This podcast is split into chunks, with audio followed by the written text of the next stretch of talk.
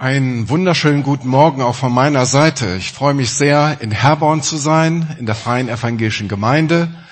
Ich bedanke mich für die Einladung hierhin und habe ja schon einen weiten Weg zurückgelegt, vom Meer, wie wir gerade gehört haben, bis nach Herborn. Und der war tatsächlich etwas weiter, als ich einkalkuliert habe, weil es zwei Umleitungen gab. Aber jetzt freue ich mich, da zu sein und ich habe auch etwas mitgebracht von dem Informationsmaterial über den Bibellesebund. Ich werde jetzt hier nicht groß erzählen, ich könnte stundenlang erzählen, aber ich möchte gerne mit Ihnen, mit euch mich konzentrieren darauf, dass wir Jesus sehen. So wie wir es gerade gehört haben in dem Bibeltext aus dem ersten, aus dem ersten Kapitel des Epheserbriefes und wie wir es gerade auch im Gebet, im Lied ausgerückt haben. Ich will dich sehen. Und das wünsche ich mir für mich persönlich, für uns, dass wir wegsehen können von manchen Dingen in unserem Alltag und hinsehen können auf Jesus in seiner Pracht, in seiner Herrlichkeit und dann wieder mit dieser Perspektive zurückgehen in unseren Alltag. Das Predigtthema, das Mario uns heute Morgen noch nicht verraten wollte, und jetzt habe ich wahrscheinlich die ganze Aufmerksamkeit von Ihnen, von euch, lautet, es muss etwas geschehen, fragt sich nur wie. Vielleicht kann der eine oder andere von uns so ein bisschen nachvollziehen und hat einige Baustellen in seinem Leben vor Augen, wovon er sagt, da muss etwas geschehen. Aber es darf nichts passieren. Ja? Es darf nicht schiefgehen, wenn etwas geschieht.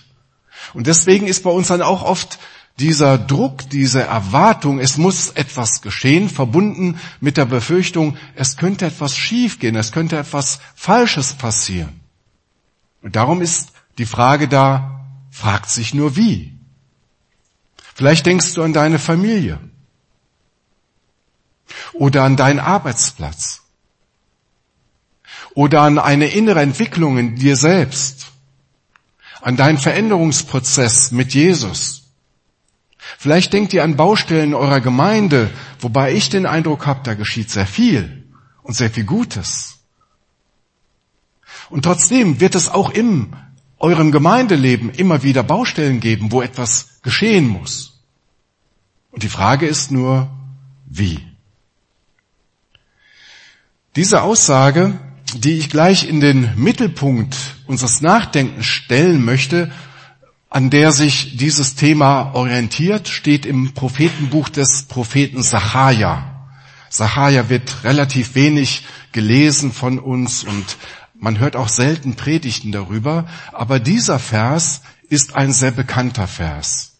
Er steht im vierten Kapitel und das ist der Vers 6 und da steht, das ist das Wort des Herrn an Zerubabel. Es soll nicht durch Heer oder Kraft geschehen, sondern durch meinen Geist. Und in diesem Vers finden wir eine dreifache Aussage. Einmal sagt Gott, es muss nicht nur etwas geschehen, sondern es wird auch etwas geschehen. Es wird etwas geschehen. Und zwar etwas Gutes, etwas Großes. Dann wird gesagt, wie es nicht geschieht, nicht durch Heer oder Kraft. Und dann wird uns gesagt, wie etwas in unserem Leben geschehen kann im Sinne Gottes, etwas Gutes, Großes, Schönes, nämlich durch meinen Geist, sagt da Gottes Wort zu uns. Bevor wir jedoch diese Zusage Gottes in unser Leben hinein transportieren, müssen wir erstmal noch ein bisschen auf den literarischen Kontext, also auf den Textzusammenhang eingehen. Und wir müssen uns anschauen, in welcher Zeitgeschichte der Prophet Zachariah gearbeitet und gewirkt hat im Namen Gottes. Das Buch des Propheten Zachariah beginnt mit einer Fülle von Visionen, die sehr sonderbar sind, die nicht nur für uns Tausende von Jahren später sonderbar sind, sondern die schon für Sacharja sehr herausfordernd waren. Und deswegen war er ganz erschöpft und er ist regelrecht eingeschlafen. Und dann wird er von einem Engel Gottes geweckt und bekommt eine weitere Vision gezeigt. Er sieht einen großen Leuchter. Und von diesem Leuchter gehen sieben Arme ab. Und von jedem dieser Arme der sieben, des Leuchters gehen wiederum sieben Flammen aus. Also nach der damaligen zeitgenössischen Vorstellung war das eine immense, große Lichtquelle, ein riesengroßes Lichtspektakel, ein richtig großer Leuchter eben. Und damit nicht genug, standen noch zwei Öltanks, könnte man sagen, rechts und links von diesem Leuchter. Und neben diesem Öltank standen zwei Ölbäume. Die Vision ist also, dass Gott etwas ganz Großes, etwas Helles, etwas Strahlendes, ein großartiges Licht schenken will und dass er auch direkt für die Energieversorgung gesorgt hat. Und trotzdem kann Sacharja, der Prophet, dieses Bild nicht richtig verstehen, nicht richtig einordnen. Und darum erklärt ihm der Engel Gottes dieses Bild, diese Vision, die Gott ihm gegeben hat. Und da steht dann in Vers 4 dieser Satz, den ich schon genannt habe. Der Engel Gottes antwortete zu dem Propheten und sagte, das ist das Wort des Herrn an Serubabel. Es soll nicht durch Heer oder Kraft geschehen, sondern durch meinen Geist, spricht der Herr Zebaoth. Und jetzt stehen wir vor der Frage, wer ist Serubabel? An den ja diese Vision und die Bedeutung dieser Vision in erster Linie gerichtet war. Und die kurze, kurz gefasste Antwort, das kann man alles nochmal nachlesen, ausführlich im Prophetenbuch äh, Sacharja. Ich komme ja vom Bibellesebund, darauf muss ich immer wieder hinweisen. Und da kann man nachlesen, dass dieser Zerubabel ein Leiter war. Der Leiter einer größeren Gruppe von Menschen, die eine Völkerwanderung vorgenommen haben. Sie sind aus dem Kernland des großen Weltreiches Persien zurück nach Juda, nach Jerusalem gewandert. Sie haben also einen großen Umzug vorgehabt und auch vollzogen. Die Richtung, die Gott wollte in ihrem Leben, war klar. Aber indem sie dieser Richtung Gottes gefolgt sind, waren in ihrem Leben damit große Strapazen, große Veränderungen, große Umstellungen verbunden, die sie eben belastet haben, herausgefordert haben. Das waren finanzielle, Strapazen, das waren körperliche Strapazen, das war seelische, emotionale Arbeit. Und diese große Herausforderung hat den Zerubabel damals, diesen Leiter, in besonderer Weise geprägt und auch belastet. Er stand an den Grenzen seiner Kraft, seiner Möglichkeiten. Er war erschöpft. Er war niedergeschlagen. Es gab großen Widerstand für ihn und die Menschen, denen er eben als Leiter vorstand. Und in diese Situation hinein, in diesen großen Kampf dieses einzelnen Mannes hinein, in sein Leben, in seine Situation hinein, spricht Gott und sagt, es wird etwas Großes und Gutes geschehen in deinem Leben. Ich werde dich gebrauchen. Und er sagt ihm eben auch, wie es nicht geschehen soll. Obwohl auch Zerubabel etwas Gutes wollte, dachte er wahrscheinlich an Methoden und an Kräfte und Möglichkeiten, die nicht dem Willen Gottes entsprachen, wie dieses Große und Gute im Leben von Zerubabel und im Leben dieses Volkes Israels vollzogen werden sollte. Es sollte nicht so geschehen, sondern es sollte auf eine andere, auf eine göttliche Art und Weise geschehen. Und so wollen wir versuchen, diesen Gedankengang mal aufzunehmen und ihn in unseren Alltag, in unser Herz hineinzulassen. Und die erste Aussage, die wir aufnehmen wollen und können, lautet eben, es wird etwas geschehen. Gott gibt hier zu verstehen, ich habe etwas vor. Es soll etwas passieren, und zwar etwas Gutes. Es soll hell werden, könnte man in Anlehnung an dieses Wort, an dieses Bild auch sagen.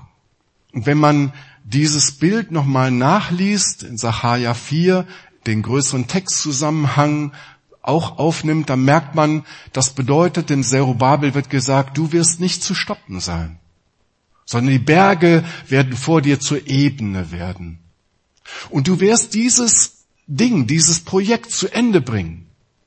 Ja, du wirst gerade verspottet, weil die Anfänge so gering und so unscheinbar aussehen. Aber du wirst dieses Projekt zu Ende bringen. Du wirst den Schlussstein setzen und das wird vollendet werden im Sinne, so wie ich mir als Gott das vorgestellt habe. Und als Zerubabel von dieser Vorankündigung erreicht war, das möchte ich nochmal sagen, war er vollkommen niedergeschlagen, vollkommen enttäuscht. Er, er war am Resignieren. Er hatte wahrscheinlich schon einige Dinge aufgegeben. Da gab es so viele dominante Mächte in seinem Leben, die größer zu sein schienen als er. Größer zu sein schienen als die Vision, der erfolgte.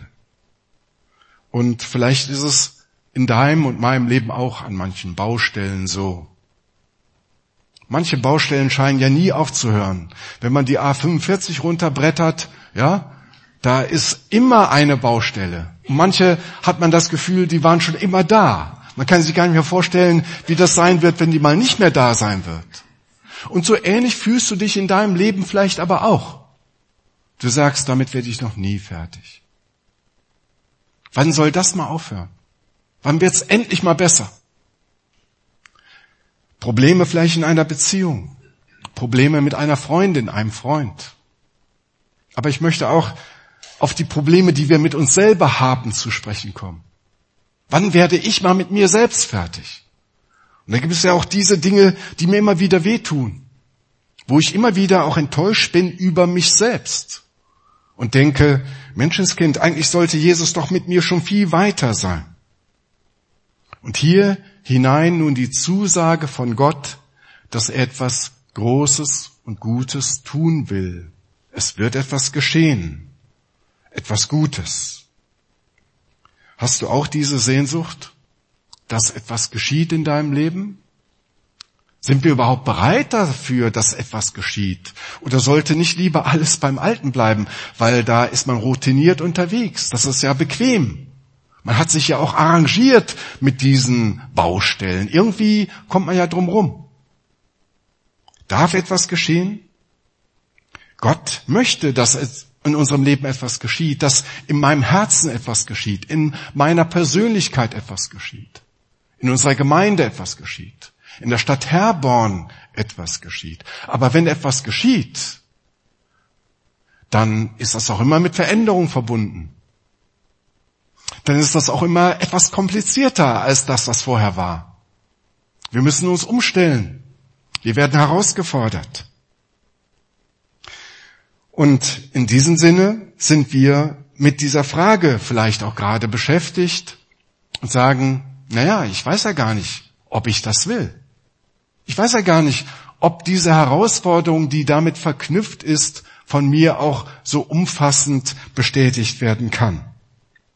Wenn wir das wollen, dass etwas geschieht, dann lade ich euch und mich ein, über das Zweite nachzudenken, nämlich Gott sagt dem Zerubabel und Gott sagt durch sein Wort in unser Leben hinein, dass er etwas tun will, aber er sagt auch ausdrücklich, wie es nicht geschehen soll. Das finde ich bemerkenswert an dieser Stelle. Er sagt, es soll nicht durch Heer oder Kraft geschehen. Wir versetzen uns nochmal in die Situation von Zerubabel. Er ist mit einer großen Gruppe von Menschen unterwegs. Er ist jetzt angekommen und muss sich in irgendeiner Weise durchsetzen. Er muss sich behaupten. Er ist immer in der Leiter. Und da sind große, große Mächte am Spiel und Widerstand ist da. Und da hinein sagt jetzt hier Gottes Wort, nicht durch Heer, das bedeutet nicht durch militärische Macht, nicht durch technische Überlegenheit, nicht durch Masse, nicht durch Manpower, sondern durch mein Geist. Auch nicht durch Kraft. Also für Kraft könnten wir vielleicht auch einsetzen menschliche Stärke, menschliche Begabung, Anwendung vielleicht aber auch von Gewalt, von Druck. Und das wird hier ganz klar abgelehnt, verneint. Und diese vorausschauende Darstellung hat sich tatsächlich im Leben dieses Serubabes verwirklicht. Wenn man das nachliest im Alten Testament, dann stellt man fest, dieser Zerubabel war eine außergewöhnliche Persönlichkeit. Er hatte eigentlich kein politisches Mandat. Er hatte auch nie eine Armee hinter sich. Und trotzdem hat er die Politik seiner Zeit und das Geschick des Volkes Israels maßgeblich gestaltet. Er war ein begabter, ein bevollmächtigter Mann. Und dieser Zerubabel wird in der Bibel verstanden als eine Vorausschattung, als eine typologische Andeutung für den Mann, der in einer noch viel größeren Art und Weise diese Welt verändern und gestalten würde. Ich weiß nicht, ob jeder weiß, von wem ich rede, aber ich sage es hier, Jesus Christus. Jesus Christus, der Sohn Gottes, der in diese Welt kam und der auch kein politisches Mandat hatte. Der auch nicht Heer oder Kraft hinter sich hatte, von dem im Buch des Propheten Sacharja geschrieben steht, der König kommt zu dir und er kommt nicht auf einem Schlachtross, sondern er kommt auf einem Esel angeritten. Und Jesus selber charakterisiert seine Wirkungsweise damit, dass er sagt, ich bin sanftmütig und von Herzen demütig. Also auch nicht die Machtpower nicht politische Kraft, keine Mehrheitsfähigkeit für Jesus, weder damals noch heute. Und dennoch ist Jesus Christus derjenige, der die Welt verändert hat. Und die Menschen, die in seiner Nachfolge stehen, von denen wird auch gesagt, dass sie sanftmütige Persönlichkeiten sein sollen. Jesus charakterisiert die Nachfolger, indem er sagt, selig sind die Sanftmütigen, denn sie werden das Erdreich besitzen. Sie werden diese Welt gestalten. Wie denn? Eben nicht durch Heer und nicht durch Kraft, sondern durch den Geist Gottes.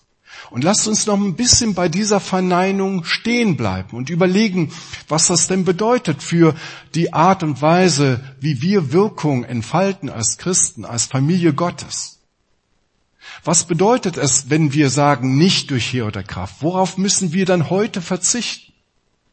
Ich glaube, bei uns allen steht mehr oder weniger der Eindruck im, im Herzen, dass wenn wir Einfluss ausüben wollen in dieser Gesellschaft, dass wir dann eine starke Lobby brauchen, dass wir dann die Medien brauchen, dass wir dann viel Aufmerksamkeit generieren, also anstoßen, erregen müssen.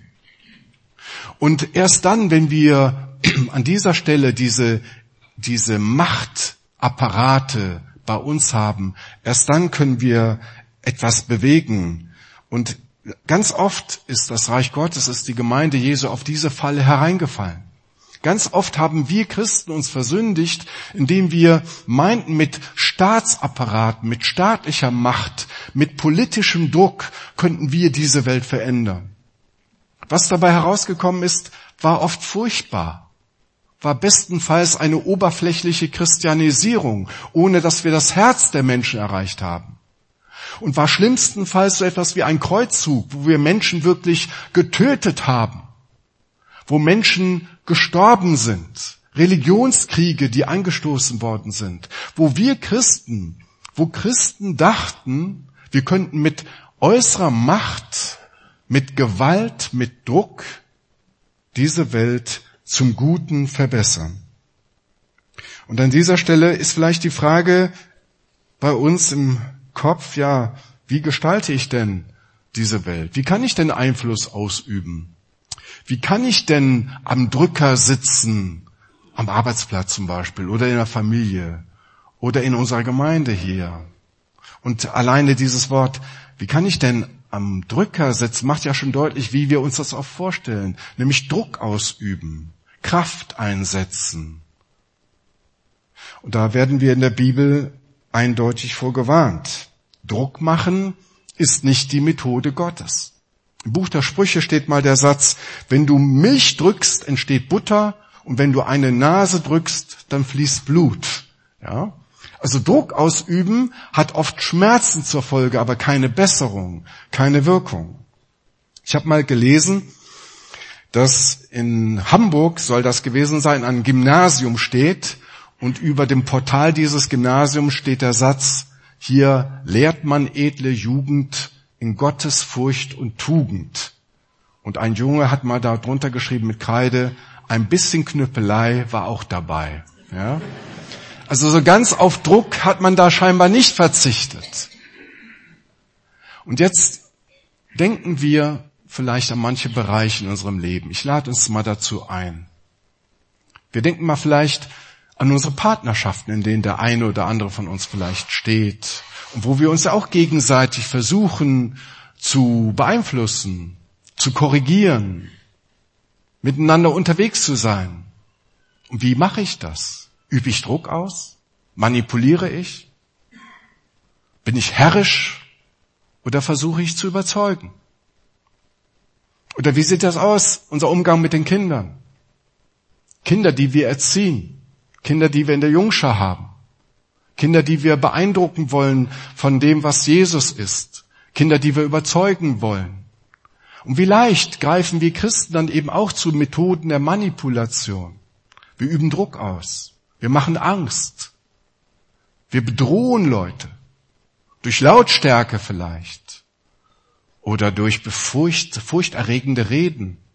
Durch körperliche Nähe kann man auch Druck ausüben. Es gibt so viele subtile Möglichkeiten, wie wir versuchen, eine Segenspur zu ziehen und sollten vielleicht manche unserer Methoden, manche unserer Möglichkeiten, manche unserer Werkzeuge einer kritischen Analyse unterziehen und uns fragen, ob das wirklich, ob das wirklich im Sinne unseres Auftragsgebers ist, im Sinne von Jesus. Meine Mutter hat mal gesagt, oder hat das öfters gesagt, mit Gewalt lässt sich keine Kuh melken. Ja? Und das ist so ein Satz, der ist mit mir gegangen im Leben. Mit Gewalt kriegen wir das nicht hin. Mit Druck, mit Manipulation, mit Bedrohung. Nein. Wenn ich an meine eigene Geschichte denke, wie Jesus mich gewonnen hat, und vielleicht ist das auch in ihrem, in deinem Leben so, dann war das nicht durch Druck, dann war das nicht durch Angst, dann war das nicht durch Bedrohung, sondern das ist ganz anders passiert. Und jetzt bin ich beim dritten Gedankengang. Gott sagt, es soll in unserem Leben und durch uns etwas Gutes und Großes, etwas Helles entstehen. Es soll aber nicht durch Gewalt entstehen, sondern, hier heißt es ausdrücklich, durch meinen Geist, spricht der Herr. Und das ist eine der vielen Ankündigungen, Verheißungen im Alten Testament, dass der Geist Gottes kommt. Dass der Geist Gottes zu Pfingsten dann wirklich ausgegossen wurde. Dass die Familie Gottes, das Reich Gottes, die christliche Gemeinde entstanden ist und begabt wurde mit dem Geist Gottes. Wir haben es gerade gehört, Epheser 1 dass der Geist in uns lebt, wovon der ganze Epheserbrief immer wieder spricht. Und dass er uns die Augen öffnet, dass er uns verändert und dass er uns, die christliche Gemeinde, auf eine ganz besondere Weise befähigt, diese Welt zu gestalten. Wir führen als Kinder Gottes ein übernatürliches Leben.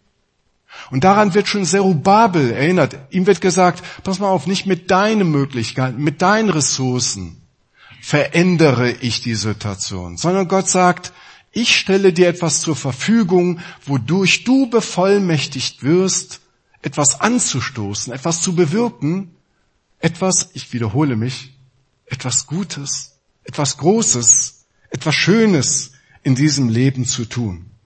Die größte Kraft und eigentliche Wirkung, die wir als Menschen, als Kinder Gottes, als Christen haben, ist der Heilige Geist, der uns zur Verfügung gestellt wurde von Gott. Und das dürfen wir in Anspruch nehmen. Aber was, du liebes bisschen, was bedeutet das denn? Jetzt hör mal auf, so ein bisschen frömmlerisch rumzureden, Andreas. Mach das mal ein bisschen griffiger. Da muss man da schon ein bisschen nachdenken. Und das erste, was ich dazu sagen will, ist, der Geist weht, wo er will. Das ist eine Aussage von Jesus im Johannesevangelium, Kapitel 3. Und das bedeutet, du und ich, wir können nicht über den Geist Gottes verfügen. Gott alleine verfügt darüber. Gott ist derjenige, der ihn mir und dir gibt und zur Verfügung stellt. Und in unterschiedlicher Quantität oder in unterschiedlichen Auswirkungen wird er dir und mir zur Verfügung gestellt. Wir verfügen also nicht darüber, sondern wir nehmen ihn in Anspruch. Und das wäre vielleicht der erste Schritt. Dass derjenige, der zu Jesus gehört, heute, hier in diesem Raum, dass wir jetzt gemeinsam vielleicht stille werden und sagen, Herr, ich danke dir für diese Kraftquelle, die du mir zur Verfügung stellst. Ich darf ein Leben führen, das aus deinen Ressourcen auch versorgt wird. Ich muss nicht auf meiner eigenen Kraft beharren, sondern du willst mich versorgen, du willst mich befähigen, dass etwas geschieht. Es geschieht nicht irgendwie, sondern durch deinen Geist. Das Zweite, was ich dazu sagen will, besteht darin, dass ich in Erinnerung rufe, Gottes Methode, Menschen zu erreichen, sind Menschen. Und wenn er durch dich und mich andere Menschen segnen will, dann arbeitet er in erster Linie an uns selbst erstmal. Er verändert uns, er gestaltet uns. Also wenn ich möchte, dass durch mich etwas geschieht nach draußen, dann darf und soll ich erstmal zulassen, dass durch Gottes Geist auch etwas in mir geschieht. Ich erinnere nochmal an Epheser 1. Die junge Dame hat das gerade vorgelesen und da wurde gesagt, dass unsere, die Herzen unserer, uns, die Augen unseres Herzens geöffnet werden. Und wir auf einmal erkennen können, zu welcher Berufung wir berufen sind, wozu wir befähigt sind. Und wenn man das nochmal nachliest, ich komme vom Bibellesebund, dann stellt man fest, Mann, das ist ein ganzes Potenzial an Möglichkeiten. Da steckt so viel drin, dass ich es gar nicht erfassen kann. Und diese, dieses Potenzial, dieses Potenzial soll erstmal in mir arbeiten und mich verändern und mich gestalten. Und das geschieht unabhängig von der Frage, wer wir sind, wie wir sind, wie unser sozialer Status ist, ob wir reich oder arm sind, gebildet oder ungebildet, jung oder alt, Mann oder Frau. Ich komme aus einem Gemeindeverband der Evangelischen Gesellschaft für Deutschland. Das ist meine geistliche Heimat. Und da gab es in der Kaiserzeit im Wuppertal eine Dame, die hieß Hanna Faust. Und das war eine Frau, und die hatte eigentlich in der Kaiserzeit, da waren die Frauen jetzt nicht unbedingt die prominentesten Meinungsmacher der damaligen Zeit. Da war kein großer Einfluss mit verbunden. Sie war eine ganz einfache Frau. Sie hatte eine geringe Schulbildung. Sie hat ihr ganzes Leben lang nur platt gesprochen. Sie war verheiratet mit einem chronischen Alkoholiker. Und sie war gewerbstätig, sie ging von Haus zu Haus und verkaufte Kaffee. Eine Frau der untersten Schicht in Wuppertal. Aber eine Frau, die heute noch im Stadtarchiv von Wuppertal als Sozialmissionarin geführt wird, die ihre Stadt geprägt hat, die viele, viele Menschen zu Jesus Christus geführt hat, die viel Sozialdiakonisches angestoßen hat. Eine problematische Frau, keine einfache Frau. Aber eine Frau, durch die Gott etwas Gutes und Großes im Wuppertal gemacht hat. Und was war ihr Geheimnis? Ein lutherischer Pfarrer in Wuppertal hat es mal so auf den Punkt gebracht. Er hat gesagt, Hanna Faust hatte einen wirklichen inneren Besitz. Sie hatte etwas in sich. Sie hatte Jesus in sich. Sie hatte die Kraftquelle Gottes in sich. Und das hat sie befähigt. Also wenn ich ein Mensch sein kann und soll, durch den etwas geschieht, dann darf ich Gott erstmal in mir etwas geschehen lassen. Ein dritter Gedanke. Oder ich nehme mal den dritten und vierten sofort zusammen. Das, was dann durch uns geschieht, sind eigentlich zwei Dinge. Einmal wird durch den Geist Gottes, der uns geschenkt wird, das Gespräch mit Gott selbst angeregt und bewegt. Und das zweite eben auch das Gespräch mit anderen Menschen.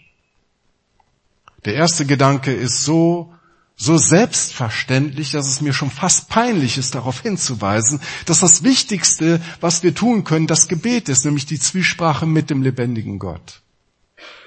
Ja, das ist so selbstverständlich. Und dennoch ist es immer wieder erwähnenswert. Warum? Weil es auch in meinem Leben immer wieder ein Defizit ist. Vielleicht stellt ihr euch das so vor, dass beim Bibellesebund morgens um 5 Uhr der Tag beginnt, dann wird erstmal drei Stunden gebetet, natürlich auf Knien, und dann lesen wir Bibel, und dann gehen wir jubilierend an die Arbeit. Ja? Und ich muss bekennen, und das mache ich nicht leichtfertig, aber ich muss bekennen, dass mein Tag zwar mit Gebet beginnt, jeder Tag, aber dass ich manchmal, wenn ich abends so gegen sieben ins Auto steige und nach Hause fahre, dass ich dann sehr traurig werde an dieser Stelle. Warum? Dann fange ich an, über den Tag nachzudenken auf dem Heimweg. Und dann stelle ich fest, wie viel ich versucht habe, für Jesus zu machen in seinem Reich. Aber wie wenig ich im Gespräch war mit meinem Auftraggeber. Kennt ihr das? Und genau deswegen brauchen wir immer wieder den Hinweis darauf, dass wenn etwas Gutes und Großes geschehen soll, ein ganz wichtiges Element das Gespräch mit Jesus selber ist. Und daraus ergibt sich dann das Letzte, nämlich das Gespräch mit Menschen. Gottes Methode, Menschen zu erreichen, sind Menschen. Das sind nicht in erster Linie Traktate, nicht in erster Linie Bibellesezeitschriften und Bücher und CDs, obwohl der Bibellesebund das auch für wichtig hält und man kann davon Masse an Zeug bekommen bei uns. Und das ist alles notwendig, ja. Aber das Allerwichtigste ist, dass der Funke überspringt von dir auf andere. Und das geschieht in der Begegnung, das geschieht im Gespräch. Und das muss nicht unbedingt das tiefgründige Gespräch sein. Das kann auch der Smalltalk sein, der dann zum Soul-Talk wird. Das kann ein Lächeln sein. Das kann eine freundliche Bemerkung sein. Ein anerkennendes Lob ein Kompliment. Stell dich in dieses Leben hinein und nimm Tuchfühlung auf mit dem Menschen um dich herum. Sei du ein Gesprächspartner für die Menschen in deiner Stadt, in deiner Gemeinde natürlich auch, aber auch in deiner Stadt, am Arbeitsplatz. Sei ein Mensch, der von Jesus bewegt wird, aus der Zwiesprache mit ihm heraus, auch im Gespräch mit anderen zu sein. Und dann werden wir Menschen sein, das werden die ersten Schritte sein. Dann werden wir Menschen sein, durch die Gott etwas Großes und Gutes tun kann. Diese Welt wird nicht nur gestaltet durch Bundestagsreden und durch Medienbeiträge und auch nicht durch Sonntagspredigten, sondern durch das, was von dir ausgeht. Gott segne dich. Gott sagt dir und mir, es soll etwas geschehen. Und er meint das Gute. Es soll etwas Gutes geschehen. Denken wir nochmal an diesen Leuchter. Und das wird nicht angestoßen durch Druck, durch Manipulation, durch Trickserei, sondern das geschieht durch Gottes Geist. Amen.